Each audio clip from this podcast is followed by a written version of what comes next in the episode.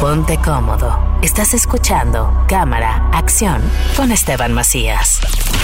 Un podcast de Grupo 7. Bienvenidos al podcast, al podcast de Cámara Acción, en donde como cada semana revisamos lo más importante que tiene que ver con el mundo del cine, de las series y de la producción audiovisual. Y vaya semana importante la que tuvimos justamente el lunes pasado se anunciaron los nominados al Oscar en la edición 92 para el 2020, películas del 2019 y de eso vamos a estar hablando precisamente hoy, de ese anuncio de nominados, de las sorpresas y claro, también de los que pelucearon durísimo en esta categoría y en esta entrega. Yo soy Esteban Macías, arroba Esteban Macías con doble N, me encuentran en Instagram y en Twitter y como siempre al lado y bien acompañado del señor Salvador Franco. ¿Cómo estás Esteban? Mis redes sociales son arroba bajo franco igual en Instagram y Twitter y por supuesto el proyecto digital de Loft Cinema. Vaya, la manera en la que comenzó esta semana, ¿no? O sea, madrugando de a de veras con los nominados. Allí estuvimos, café en mano y toda la cosa. nos fue muy bien en esa transmisión que hicimos para estebanmacías.com. Así es, estuvimos ahí en el fanpage de Facebook. El señor Franco tuvo a bien acercarse a las instalaciones. Bueno, por fin las conocí, ¿eh? Muy bien. Muy padres, muy, a gusto, la verdad. Me acuerdo muy divertido el chiste que no conociste, no conocías el nombre del último Fernando, ¿no? Es correcto. Paquito, ¿cómo le decías? No, de Pedrito. Pedrito, Pedrito. Pero fue una mañana muy emocionante, ¿no? No sé cómo la viviste tú, Esteban. También después de haber cubierto 15 ocasiones la entrega del Oscar, como es tu caso, creo que eh, se, se, vive otra vez. 15, ya me quitaste 7, pero está bien, 15. ¿Cuántas dije? Pues mira, la primera fue la 68. Pero dije 15, ¿no? Sí, pues de 68 a 92. Son 24. Llevas 24. Simón. Ok, pensé que llevas menos. Tú alguna vez mencionaste 15, pensé. Pero bueno, fue eh, muy emocionante escuchar otra vez en vivo esos nombres eh, transmitidos desde el eh, Teatro Salwen, transmitidos desde el Samuel Goldwyn Mayer en, Los Ángeles, en Beverly Hills. Y bueno, como dices, sorpresas, ausencias y dos mexicanos nominados. Es correcto. Yo diría tres, porque si bien no pusieron el nombre de Gastón Pavlovich en eh, la parte de producción del irlandés, lo cual me molesta porque donde gane esa película y donde no suba a recoger un, recoger un Oscar mi Gastón, la neta sí me voy a enojar y voy a acabar rompiendo viendo el plasma.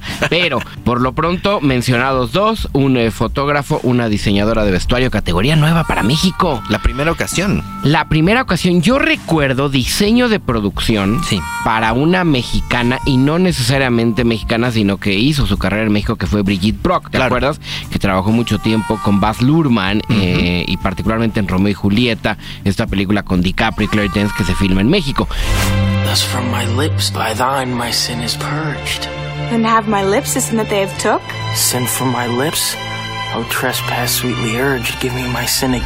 Pero diseño de vestuario es algo nuevo, entonces tenemos a Moyes Rubeo, que es esta mujer que decide irse a Estados Unidos, estudia en UCLA, que también tiene una especialización en el Fashion Design Institute de Los Ángeles, y pues por avatares del destino y por casualidades conoce a Taika Waititi, el director de Jojo Rabbit. Ella empieza a abrirse paso en la industria básicamente por eh, Apocalipto. ¡Susan!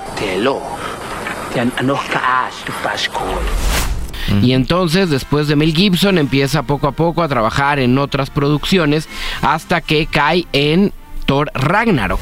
You and I had a fight recently. Did I win? No, I won easily.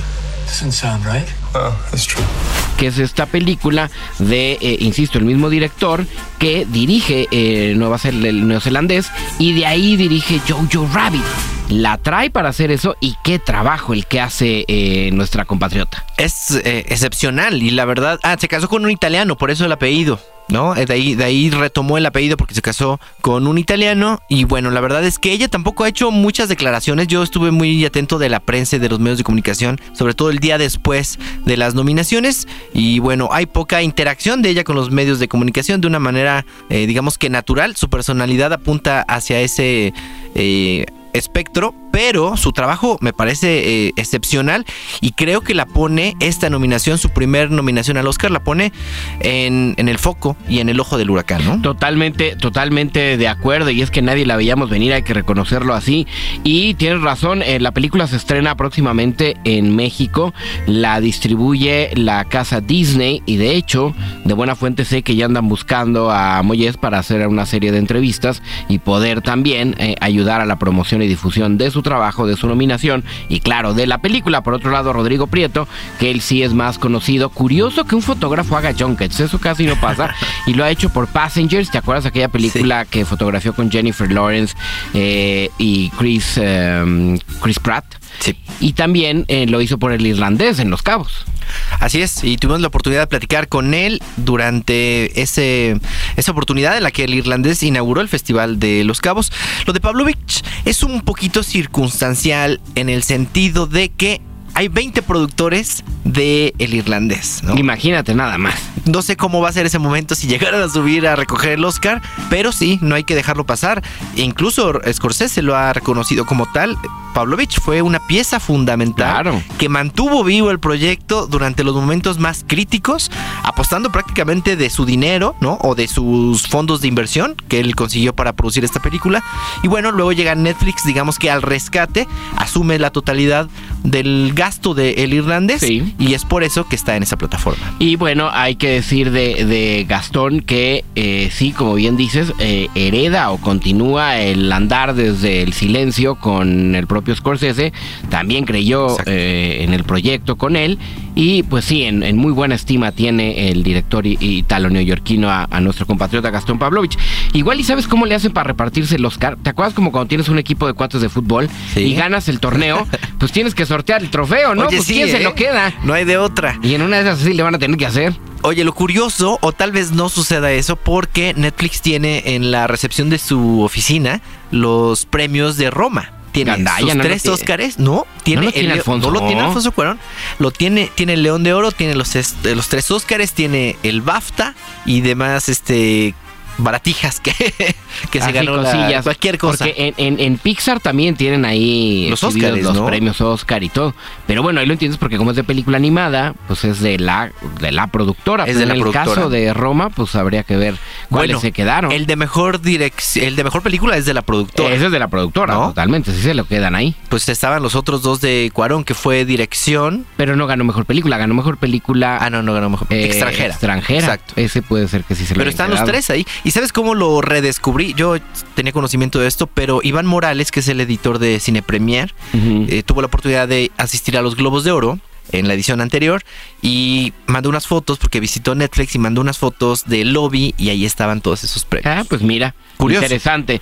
Pues vamos a entrar de lleno en quienes creemos que eh, fueron, pues, como muy marcados o muy claro el que estén presentes en estas categorías, quién fue una sorpresa y quién creemos que eh, quedó de lado. Y vamos a analizar las categorías principales, repasaremos eh, varias de ellas. Y bueno, arranquemos con mejor actor, en donde, pues, me parece que está más cantado que nada. Obviamente está Adam Driver por eh, Historia de un matrimonio, está Joaquin Phoenix por El Joker, Jonathan Price por Los dos papas, Leonardo DiCaprio, Once Upon a Time in Hollywood y Antonio Banderas por Dolor y Gloria. Cantado, obvio, Joaquín Phoenix. Uh, Murray, one small thing. Yeah. When you bring me out, can you introduce me as Joker? Sorpresa para mí, Antonio Banderas. ¿La nominación o ¿Sí? que se lo ganara? No, la nominación. Yo creo que hasta ahí llegó, ¿no? Eh, Yo creo que sí. Y además me sorprende que sí lo hayan tomado en cuenta. Buen viaje. Muchas gracias por venir, de verdad.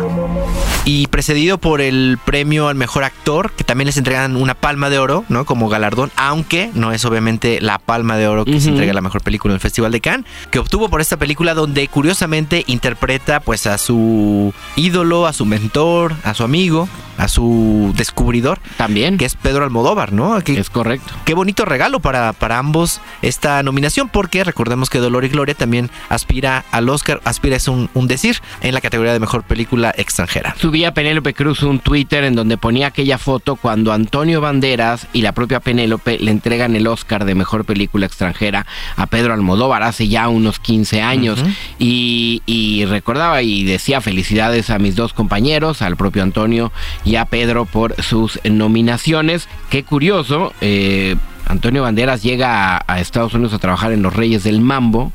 Tiene una película en donde conoce a la que fue muchos años su esposa, que fue Melanie Griffith en Too Much, una película de Miami. Una comedia. Y después cae en una película bien interesante que creo que le cambia la carrera que se llama eh, Filadelfia. Sí. Y ahí esa película le da el Oscar a Tom Hanks curiosamente no nominan como actor de reparto a Antonio Banderas, Ajá. que pudo haber estado Sí, sí, cerca, y de ahí se pierde nominaciones. Y hace una carrera importante con El Zorro y con otras películas con De Palma y con un montón de cosas que ha hecho Antonio Las de Robert. Rodríguez. Las de Robert Rodríguez también, pero pues nada que lo coloquen en la carrera del Oscar. Y así llegaron antes Penélope Cruz o el propio Javier Bardem, Bueno, hasta, hasta Salma con Frida. Salma con Frida, pero hablando de españoles, Sí. pues el que les abre la puerta al 100% es Banderas y hasta ahora Sí. obtiene su primer nominación. Sí, es muy curioso, ¿no? O sea, si lo revisas hacia atrás, es eh, un an- análisis muy peculiar porque, como bien mencionas, fue el primero y ahora y fue el último en ser nominado, ¿no? Correcto. Y quizás sea de los últimos en conseguir el Oscar porque es muy probable que en esta ocasión no lo tenga. Y De acuerdo. Penélope y Bardem ya tienen uno, Ya ¿no? tienen su propio Oscar. Vamos a ver ahí, creo que Joaquín Phoenix eh, de calle se va a llevar este, este premio. Y a mí yo pongo un poco en tela de duda la nominación de Jonathan Price por los dos papas. Y es que hay que recordar que Jonathan Price hace de Bergoglio, del Papa Benedicto. Perdón, el Papa Francisco. Francisco, y pues es argentino. Y muchas partes de la película lo oyes en argentino. Y no es la voz de Jonathan Price. Alguien lo dobló. I can no longer sit on the chair of St. Peter. You're mistaken. You are. I cannot play this role anymore.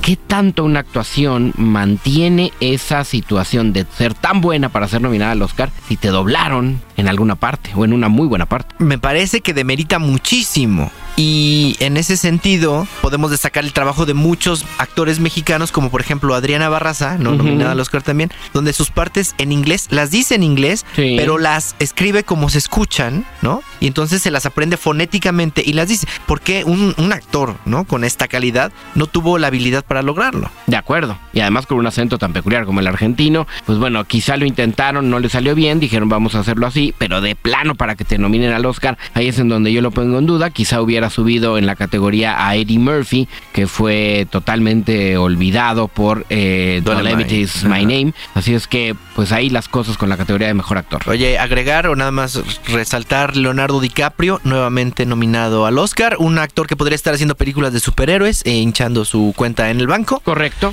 I'm Rick Dalton. It's my pleasure, Mr. Schwartz. Call me Marvin. Put it there. That's your son? No, it's my stunt double, Cliff Booth. Sin embargo, Te hablan Robert Downey Jr. prefiere, exactamente, prefiere ligarse chavas menores a 25 años, lo cual me parece muy decente. Ese es otro muy buen chiste. Es buenísimo. Es muy buen de chiste los globos de oro, también, ¿no? de los globos de oro que le dice 25. Ricky Gervais, ¿no? Este, cuando Leonardo DiCaprio fue a la premier, creo que del irlandés o algo así, cuando terminó, su, su, su cita ya había pasado los 20 años y ya no podía salir con ella. Porque hay una, una encuesta, ¿no? ¿Cómo se dice? Una estadística que indica que Leonardo DiCaprio solamente tiene dates con chicas menores a 25 años. No lo culpo, no te culpo, Leonardo, eres mi ídolo, tú y yo somos uno mismo. Puras modelos. Lleva seis nominaciones al Oscar, una gana, no, dos, eh, una ganada. Sí, una el ganada. Revenant, de, Re- Correcto. Revenant de, de González Iñárritu. Y bueno, interesante que esté nuevamente en esa categoría. Es correcto. Vamos a mejor actor de reparto. Sigamos con los actores. Una categoría en donde el más joven, imagínense, es Brad Pitt. El chavito es Brad Pitt de 50 años. Porque hay mucha experiencia, muchos premios Oscar ahí. Está Tom Hanks por eh, Un buen día en el vecindario. All these people line up to tell you their problems. That would be an incredible burden on you. Está Anthony Hopkins por Los dos papas. There's a saying, God always corrects one Popeye presenting the world with another Popeye. I should, I'd like to see my correction. Al Pacino y Joe Pesci, ambos por El irlandés. Then there was nobody in this country who didn't know who Jimmy Hoffa was. Y Brad Pitt por Érase una vez en Hollywood. Y el único que no lo ha ganado es Brad Pitt, que seguramente se lo va a llevar. 56 años tiene. 56 tiene mi Brad Pitt. Imagínate. Sas, ya quisiera yo tener ese cuerpo. Está muy galán, ¿no? Está bien, todavía sigue bien el Brad Pitt. Me tocó estar en la premiere de Once Upon a Time in Hollywood en Cannes, precisamente. Uy, a mí me tocó estar aquí en Toreo. Qué, Ah, barra- sí. qué diferencia. Oh, pero oye. estuvo Brad Pitt. En las dos en las estuvo dos Brad estuvo Pitt, Brad ¿no? Pitt. Are an actor? No, I'm a stuntman. So you still huh? Y la verdad es que fue un momento muy especial, sobre todo por el regreso de Tarantino que había ganado la Palma de Oro con tiempos violentos. Sí. Y bueno, dos de los galanes por excelencia de Hollywood, ¿no? Del mundo del cine históricos y que además, eh, la verdad, son interesantísimos en su manera no solamente de, de vivir, ¿no? De congruencia, sino también de, de trabajo, de por qué hacen películas, de con quién quieren, quieren trabajar. ¿Qué, qué de películas producen también? ¿En dónde Claro. meten dinero y en dónde Brad Pitt meten tiene una productora, ¿no? Y, y hace muy buenas cosas también el señor Brad Pitt. Así es que es una categoría interesante. Tom Hanks de ganarlo, se ganaría su tercer Oscar. Sí. Estaría empatando a eh, el señor Daniel Day-Lewis como Mm. los eh, las personas con más premios Oscar de la historia. Hopkins, que acuérdense ya lo ganó, como Hannibal Lecter. Is this Clarice? Oh, hello, Clarice. Al Pacino lo ganó por El Padrino. I worked my whole life. I don't apologize to take care of my family. And I refuse Joe Pesci lo ganó por mi primo Vini, te acordarás, este que le dio también el premio, si no mal recuerdo, a Marisa Tomei. O lo ganó Joe Pesci por Buenos Muchachos, eh, tengo la duda. Marisa Vamos. Tomei lo ganó por el luchador, ¿no? No, por mi primo Vini. Marisa Tomei. Sí, sí, hace muchos años, fue como iba empezando la carrera. La, la tía May de Tom Holland en el nuevo Spider-Man, que... Muy joven y muy guapa. muy joven y muy guapa la tía May, que diferencia de la de los cómics, ¿no? Sí. Pero este, pero bueno, ahorita le confirmamos eh, lo de Joe Pesci, que eh, eh, sí, estoy Oye, prácticamente sí. seguro. Marisa lo ganó por mi tío, eh, primo Benny. El primo Vini, ¿no? Exacto. Vini, Ajá. I want you to last one and use the bed. So? Well, did you use the faucet? Yeah, Why'd you turn it off? I did turn it off. Y el buen Joe Pesci seguramente lo ganó por Buenos Muchachos, ganador de un Oscar por mejor actor de reparto, precisamente por la película de Buenos Muchachos. As far back as I can remember, I always wanted to be a gangster. Hey, Mom, what do you think? You look like a gangster. con el propio Martin Scorsese y estuvo nominado también como actor de reparto en Toros Salvajes. I'm the best. I can take him on anybody. Todas las nominaciones al Oscar que tiene Pesci se las debe a películas de Martin Scorsese. Oye, había un comentario muy peculiar que mencionaba la posibilidad de que los votos para Pacino y Joe Pesci se eh, dividieran porque son por la misma película, ¿no? Pues sí. Entonces, que la gente dijera, no, pues es que de esta película prefiero tal, en lugar de irse por apostar por uno solo, lo cual podría beneficiar al que consideramos, creo que estás de acuerdo, Sí. es el favorito, que es Brad Pitt. Estoy totalmente de acuerdo, Anthony Hopkins, que yo creo que no se esperaba esta nominación. Hace mucho que no hacía películas serias o trabajos importantes. Había hecho pura cochinada de acción, en donde prácticamente se dedicaba a cobrar una lana. No lo culpamos, pero ahora pues sí hace de Ratzinger de Benedicto XVI en esta producción de Netflix. Pasemos a mejor actriz. Y mejor actriz tiene eh, a pues también pura, pura estrella, puro nombre pesado, salvo una nigeriana británica que se llama Cynthia Erivo, que tiene una película que se llama Harriet, que tiene que ver con la esclavitud y la, secesión- la, la- la abolición Ah. de, de la esclavitud en los Estados Unidos y la guerra de secesión y todo este asunto. If I'm free, my family should be too. I made up my mind, I'm going back. Y bueno, está Scarlett Johansson, historia de un matrimonio. What I love about Charlie, he loves being a dad. It's almost annoying how much he likes it. He cries easily in movies. Saoirse Ronan por Mujercitas. I'm working on a novel. It is a story of my life and my sister's. Charlize Theron, Bombshell o El Escándalo. Wait, am I to be the story? No. No. I'm to be the story. No. Y Renée Zellweger, la favorita, por Judy. I don't have a home. I can't even get a manager. London would offer you a lot of money. ¿Te falta alguien? No recuerdo, a estas alturas ya estoy concentrado nada más en las nominadas. Ok.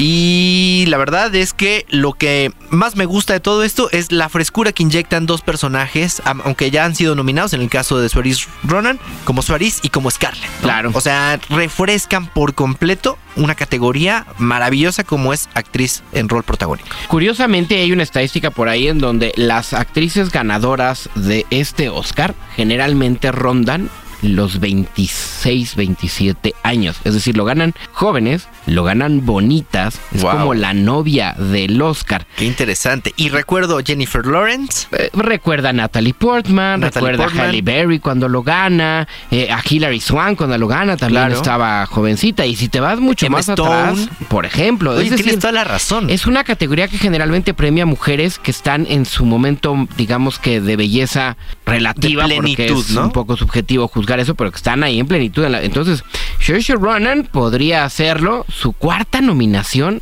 menos de 25 años. Qué barbaridad, ¿no? Va con todo, o sea, a la Amy Adams, a la, eh, la propia Jennifer Lawrence también tuvo varias nominaciones antes de esa edad. Eh, va con todo para, para tratar de, romper ahí récords y tal.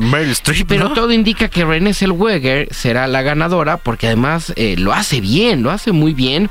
Ella hace de Judy Garland en un biopic que aborda sobre todo la etapa quizá más complicada, en donde muy famosa pero sin dinero tiene pues que hacer varios sacrificios esta mujer. Sí, y es la, favorita, el rival a vencer, aunque a mí en lo personal me gustó muchísimo el trabajo de Scarlett Johansson en Marriage Story y también me gusta muchísimo la película que siento que fue medio peluceada durante estas nominaciones. Y bueno, por último nada más comentar lo que hizo Charlize Theron en Bombshell, que es eh, traducida o más bien renombrada en México como El Escándalo, porque no solamente es una de las protagonistas o la protagonista, sino que además de retratar un momento muy polémico y crucial en la historia de Estados Unidos, como fue este acoso dentro de las oficinas del complejo de Fox News y cómo involucra tanto al poder como a la política y varios aspectos más, pues también fue la productora y fue culpable de que la película finalmente se realizara. Eh, me regreso un poquito a Renée Zellweger, su cuarta nominación ya al Oscar, lo ganó como actriz de reparto y curiosamente por una película que muy pocos recuerdan, que se llama Cold Mountain, el regreso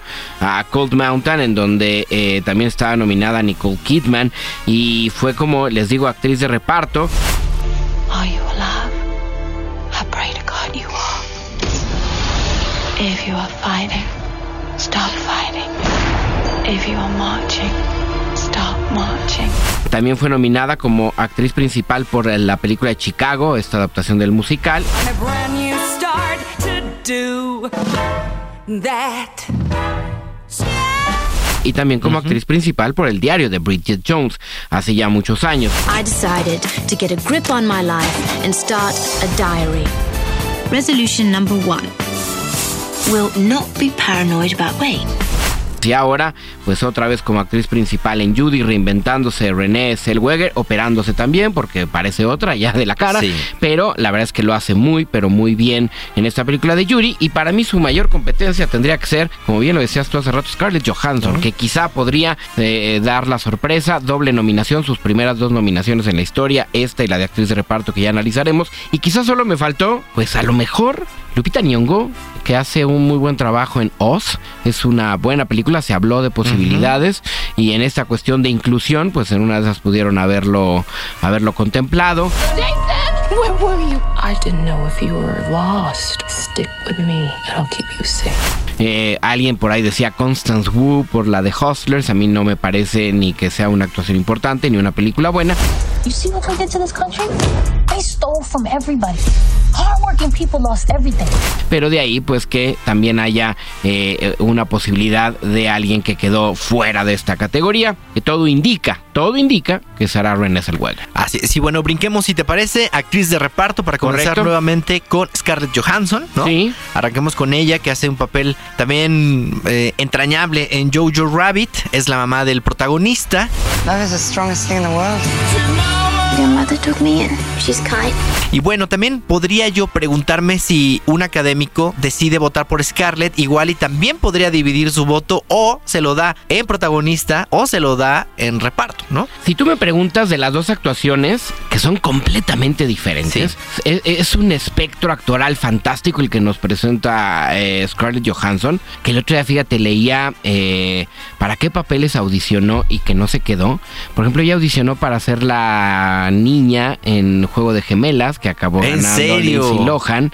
Wow. Eh, ella también audiciona para hacer eh, Before Vendetta, que se lo gana Natalie Natalie, Portman. Eh, si no mal recuerdo, también hace audición para Los Cuatro Fantásticos, que el papel acaba cayendo en Jessica Alba en aquella primera versión. Y pues afortunadamente hace la de The Horse Whisperer al lado de Robert Redford.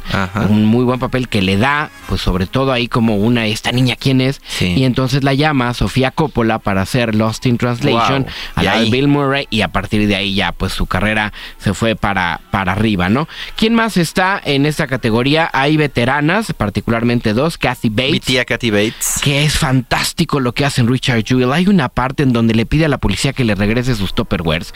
Que es fantástica. Esa, esa escena básicamente le vale la nominación. Richard Jewell, una película de Clint Eastwood en donde hablan de un eh, reales de un voluntario en los Juegos Olímpicos de Atlanta 96 que gracias a pues eh, sus ganas de ser policía logra que no sea tan fuerte eh, el asunto de pérdidas o de muertes o de heridos en aquella explosión que hubo en el Parque Olímpico cuando había un concierto que fue un ataque eh, terrorista en esos Juegos Olímpicos.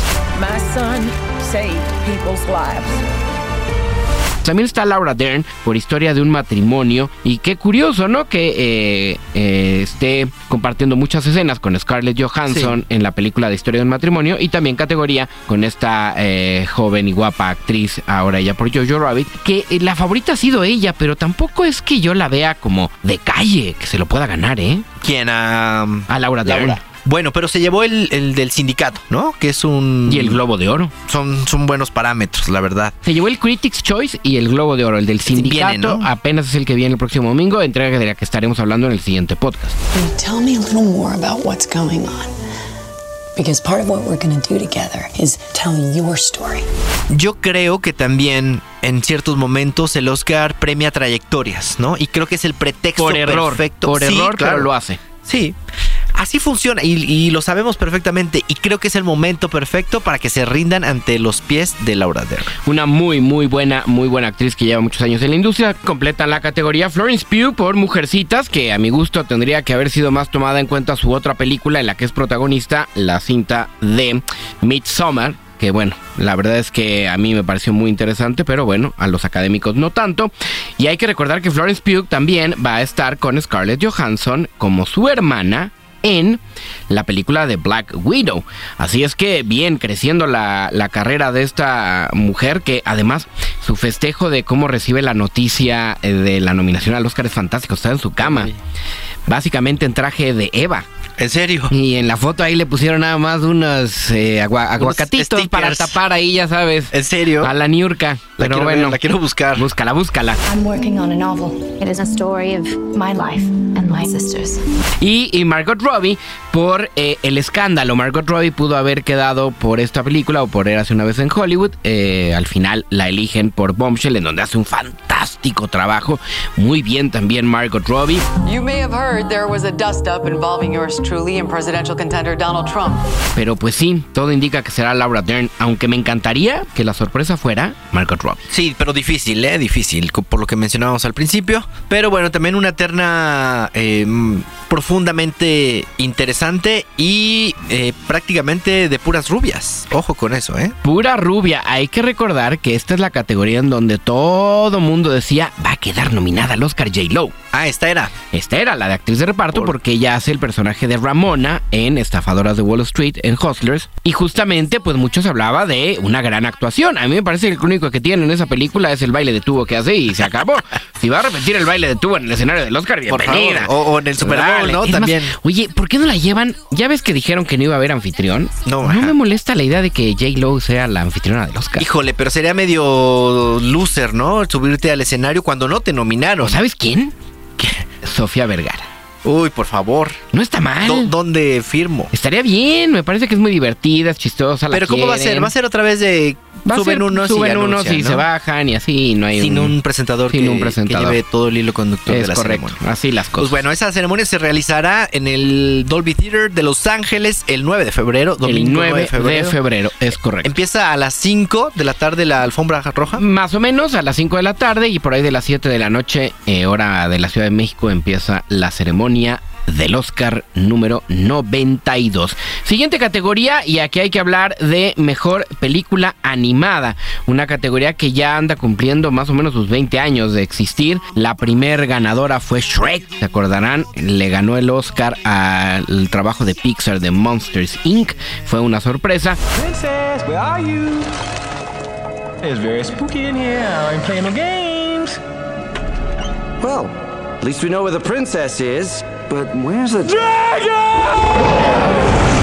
Y ahora, pues creo que otra vez Disney tiene que ponerse a llorar porque si bien sí está con Pixar Toy Story 4. I want you to meet Forky. hi. pero no está Frozen 2, que me parece una de las grandes ausencias de esta, de esta lista de nominados. O sea, dolorosísimo. Yo vi un video en donde el equipo de Klaus, que es dirigido por dos españoles, estaban en vivo viendo las nominaciones. Entonces, cuando mencionan I Lost My Body, que está también en Netflix. Correcto. Y cuando mencionan cómo entrenar a tu dragón, así, dijeron, estamos fuera porque ya valió. viene Frozen, ¿no? O sea, obviamente nos va a echar Frozen. Y de repente no mencionan Frozen y los mencionan a ellos. Siempre decían, un acto sincero de bondad siempre provoca otro. ¿Qué tal? Hola, hola. Si tiene alguna carta, con gusto la llevo. ¡Ay, sí! Y empiezan a gritar y a brincar sí. en los sillones súper divertidos porque para toda la industria fue una sorpresa que no apareciera. A mí me gusta la selección, me gusta mucho cómo entrenar a tu dragón 3, me parece un gran cierre a esta trilogía. Él no es el único de su especie.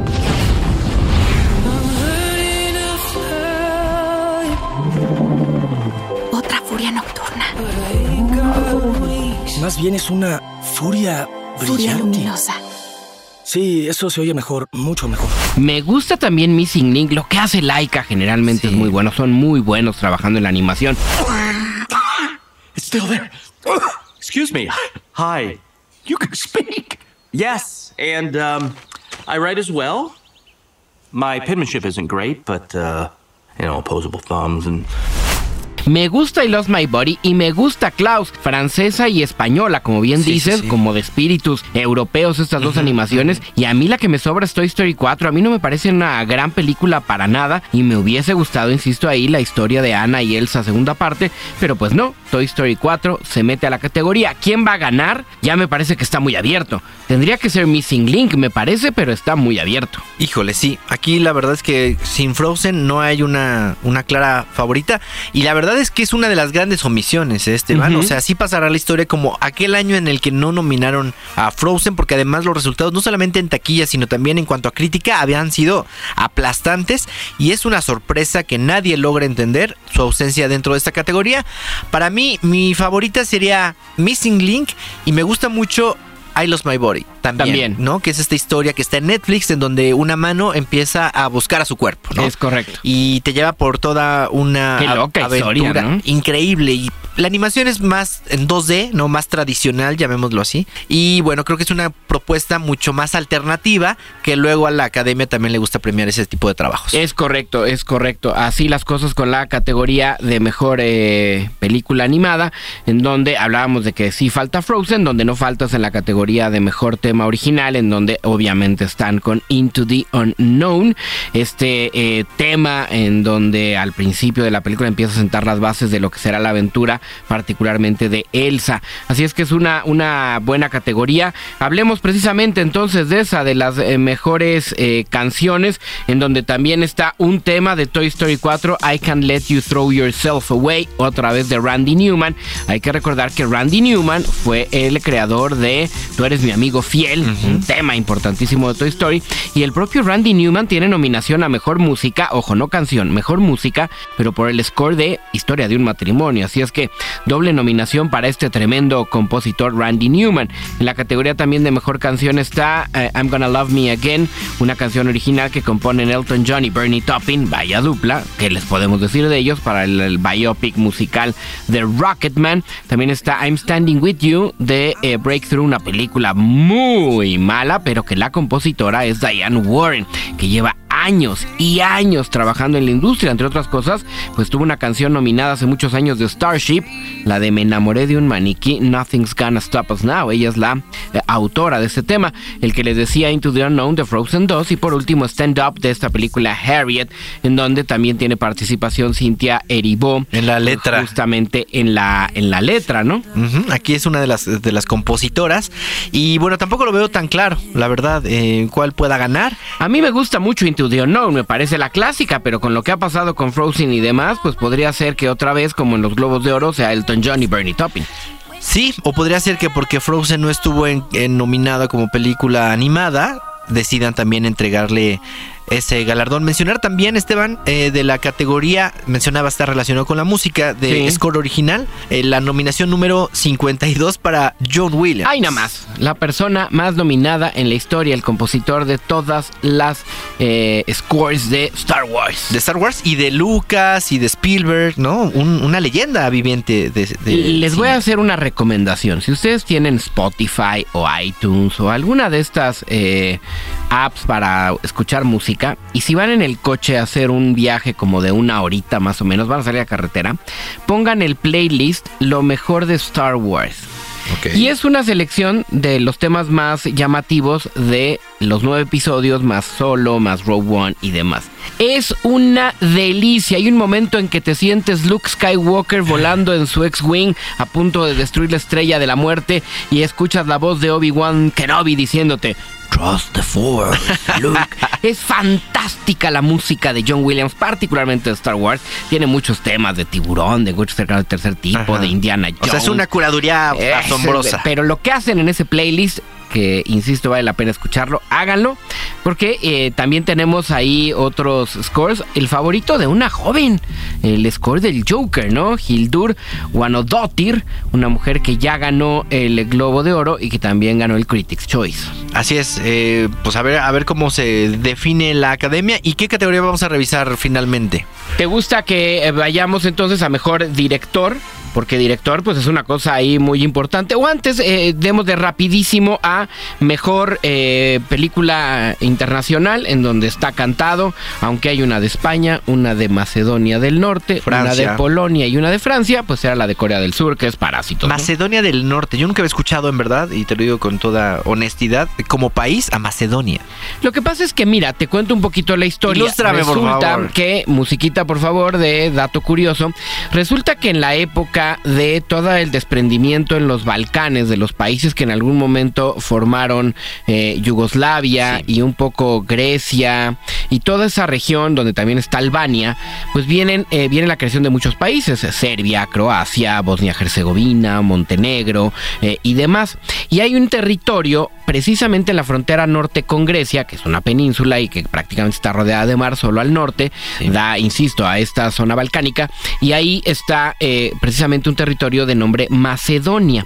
Pero Macedonia también es el nombre de un estado precisamente de Grecia, así como Nuevo León o Coahuila o demás, hay un nombre de estado en Grecia que se llama Macedonia. Entonces, cuando se separan, pues no se podían llamar nada más así Macedonia, mientras la ONU decide ponerles unas siglas que son FYU, me parece que era former known as eran unas siglas en inglés para que distinguieras que este Macedonia no confundirlo con la parte de Grecia. Y ahora ya oficialmente lo que deciden poner como país es Nord Macedonia o Macedonia del Norte para que ya esté totalmente separado como país con una historia también riquísima. Y es que muy cerca de ahí también ya no se vayan tan lejos eh, está después de Rumania sigue Armenia sigue Georgia Armenia el primer país por ejemplo en adoptar la religión eh, cristiana hace muchísimos años. Eh, es una zona de mucho, mucha historia y ahí precisamente es donde viene el norte de Macedonia. Pues bueno, gracias por el dato. Supongo que estarán concursando también en los Juegos Olímpicos como, como nación, ¿no? Es correcto, así ya están también como nación. A partir de ahora.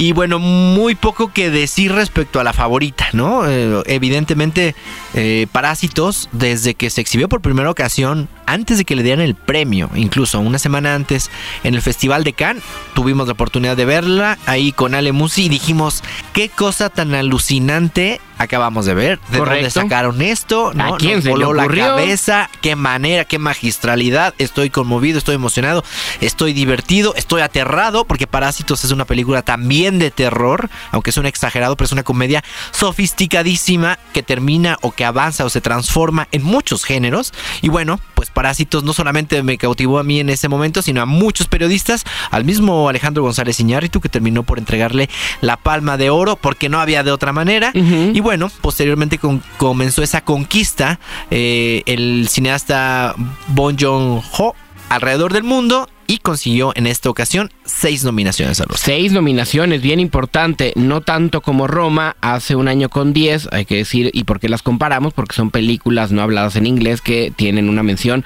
en la categoría principal y en este caso también en la categoría de guion y en la categoría de dirección.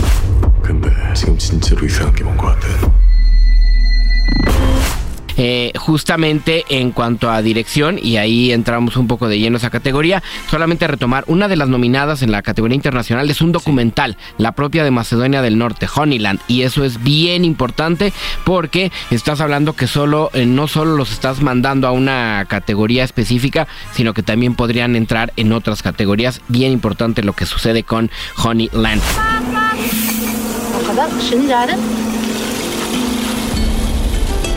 Emsiz de emsiz. Yari sana yari var.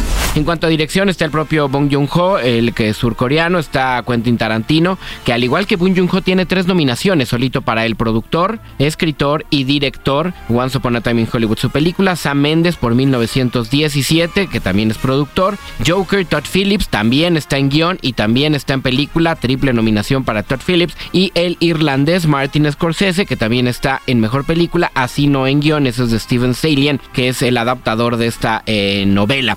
Así la categoría de director me parece que está, pues está bastante abierta, aunque todo indica que las virtudes técnicas de 1917 le darán el premio a Sam Mendes. Yo también creería que por ahí se inclinaría, pero también considero que está intrínsecamente relacionado con el premio a la mejor película, ¿no? Entonces, o por un lado, A veces, porque a veces el año pasado Roma gana director Cuarón, Cuarón. pero la película acaba siendo Green Book porque les dio miedo. a lo que voy es... eh, yo, yo nominado eh, académico decido a quién divido el voto entonces digo que la mejor dirección es para Sam Mendes por lo que hizo en 1917 pero entonces me voy con Joker para mejor película sabes ¿Creías? reparto sí porque no veo una clara ganadora la verdad o sea Sí. a pesar de las 11 nominaciones de Joker no la veo como la favorita sinceramente Yo solamente le veo ganando dos premios al Joker. mejor Música y mejor actor. Ok. Pues eso, eso hace más emocionante la entrega, que no tuvo tantas sorpresas, Esteban, esta, esta- estas nominaciones, pero que seguramente siempre, como siempre sucede, tendrá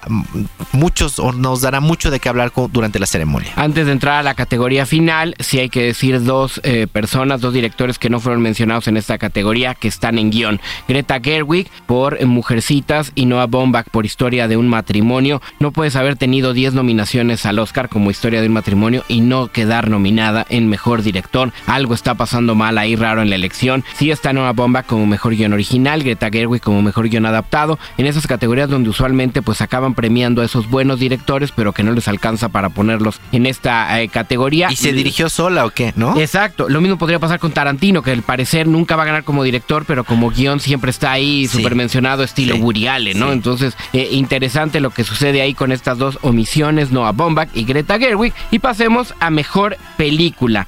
Hablábamos eh, mínimo 5, máximo 10. Son eh, elegidas en esta ocasión nueve películas. Eh, la más nominada es obviamente El Joker con 11 menciones. You don't listen, do you? You just ask the same questions every week. How's your job? Are you having any negative thoughts? Y después tienes Once Upon a Time in Hollywood. Anybody order fried sauerkraut?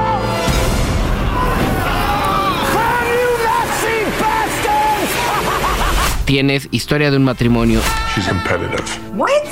Are you kidding me? You want to be And she knows when to push me and when to leave me alone. Y tienes El irlandés. El irlandés con 10 nominaciones. Have a job? Yeah. I don't think so. All right, then. We don't have nothing to worry about. Now I'm a man. I want you to meet my cousin, Russell Buffalino. How are you? Hi, nice to meet you. Y me parece que ahí abajito, por ahí en ese número, 1917, también con un muy, Nueve, buen, creo. un muy buen número de menciones, ¿no? Con 10. Tiene 10. También, Tiene fíjate. 10. Ajá. Hay un triple empate, digamos, que en el segundo lugar en cuanto a nominaciones se refiere. In your own time, gentlemen. Must be something big if the general's here. You have a brother in the 2nd Battalion. Yes, sir. Y una cosa, Greta Gerwig me parece una ausencia eh, gravísima, ¿no? En, en este contexto. Sí. ¿No? En el contexto del Me Too, en el contexto de equidad, de igualdad. Eh, era la mujer que tenía todas las cartas y presentaciones para aspirar a esa nominación, que obviamente daría un balance muy positivo a la academia, tarará, tarará, solamente para el discurso y la dejaron fuera. Hay que mencionar que eso tampoco es decisión del, del presidente ni de nadie, sino es el- la Es de suma de, todo el votos, grupo, ¿no? la suma de votos del gremio de dirección, del sindicato de directores. Qué curioso, porque ahorita que mencionas a Greta Gerwig, que hace Mujercitas, y hablando de la categoría principal, eh, la nominada como productora de Mujercitas se llama Amy Pascal. Amy Pascal fue por muchos años, sí, ella es la, la productora eh, y la única nominada por Mujercitas en la categoría principal, fue por muchos años la directora de Sony. Sí, nos la encontramos en, la el- en la playa. en traje de baño, nadando ahí al lado cuando hacíamos el Summer of Sony.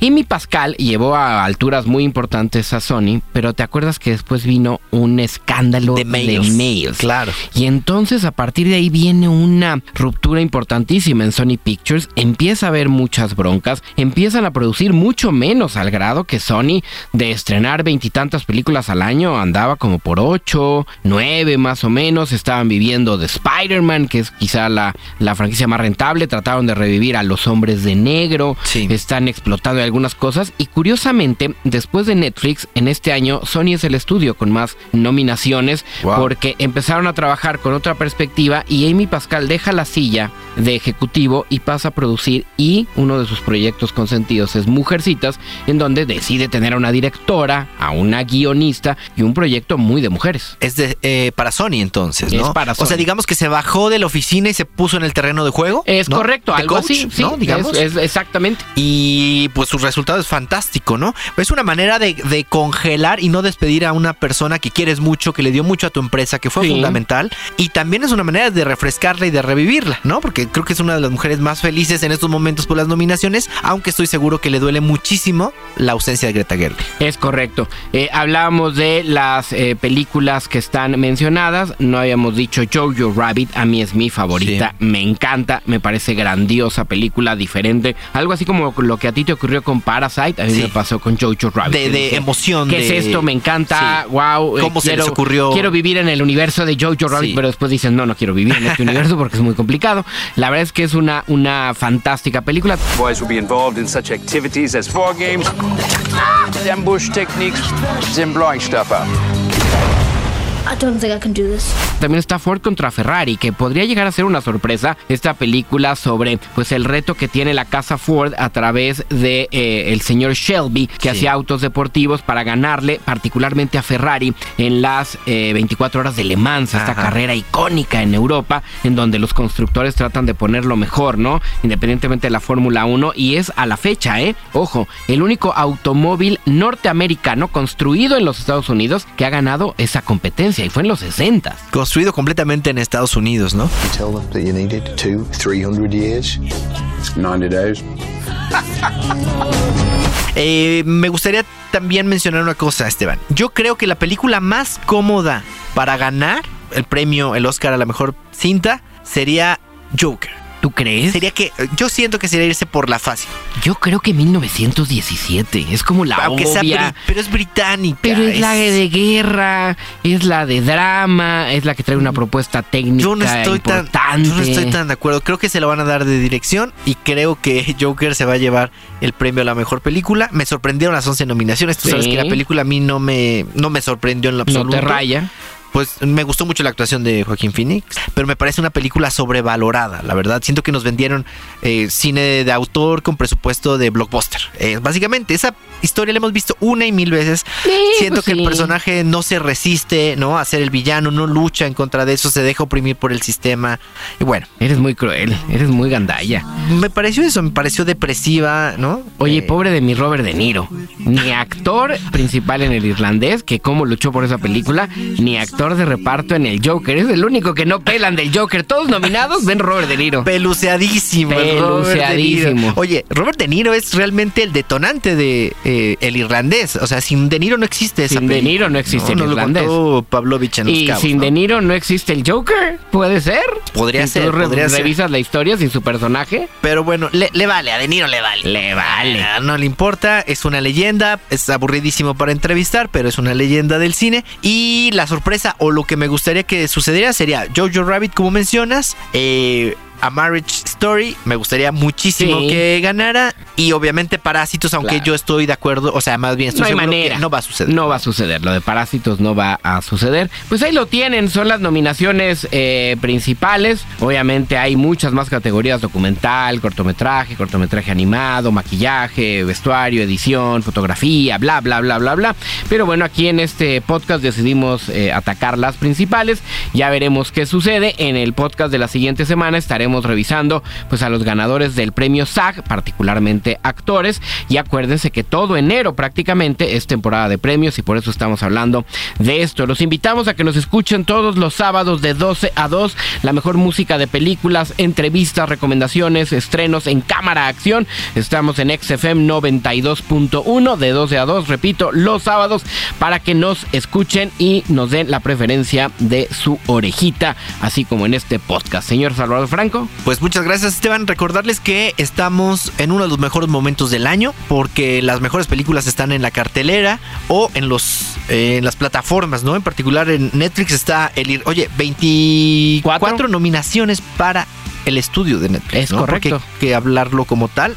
Es un estudio, domina las nominaciones al Oscar, algo impensable hace 10 años, ¿estás de acuerdo? Y hoy tiene, si quieres le repasamos rápido, El Irlandés, Historia de un matrimonio, Los dos papas, Klaus, I Lost My Body y el documental eh, American Factory. Factory, Al filo de la democracia y un corto que se llama Life Overtakes Me. Ahí lo tienen, todo eso lo hace Netflix. Es el estudio más poderoso, por lo menos en esta entrega del Oscar.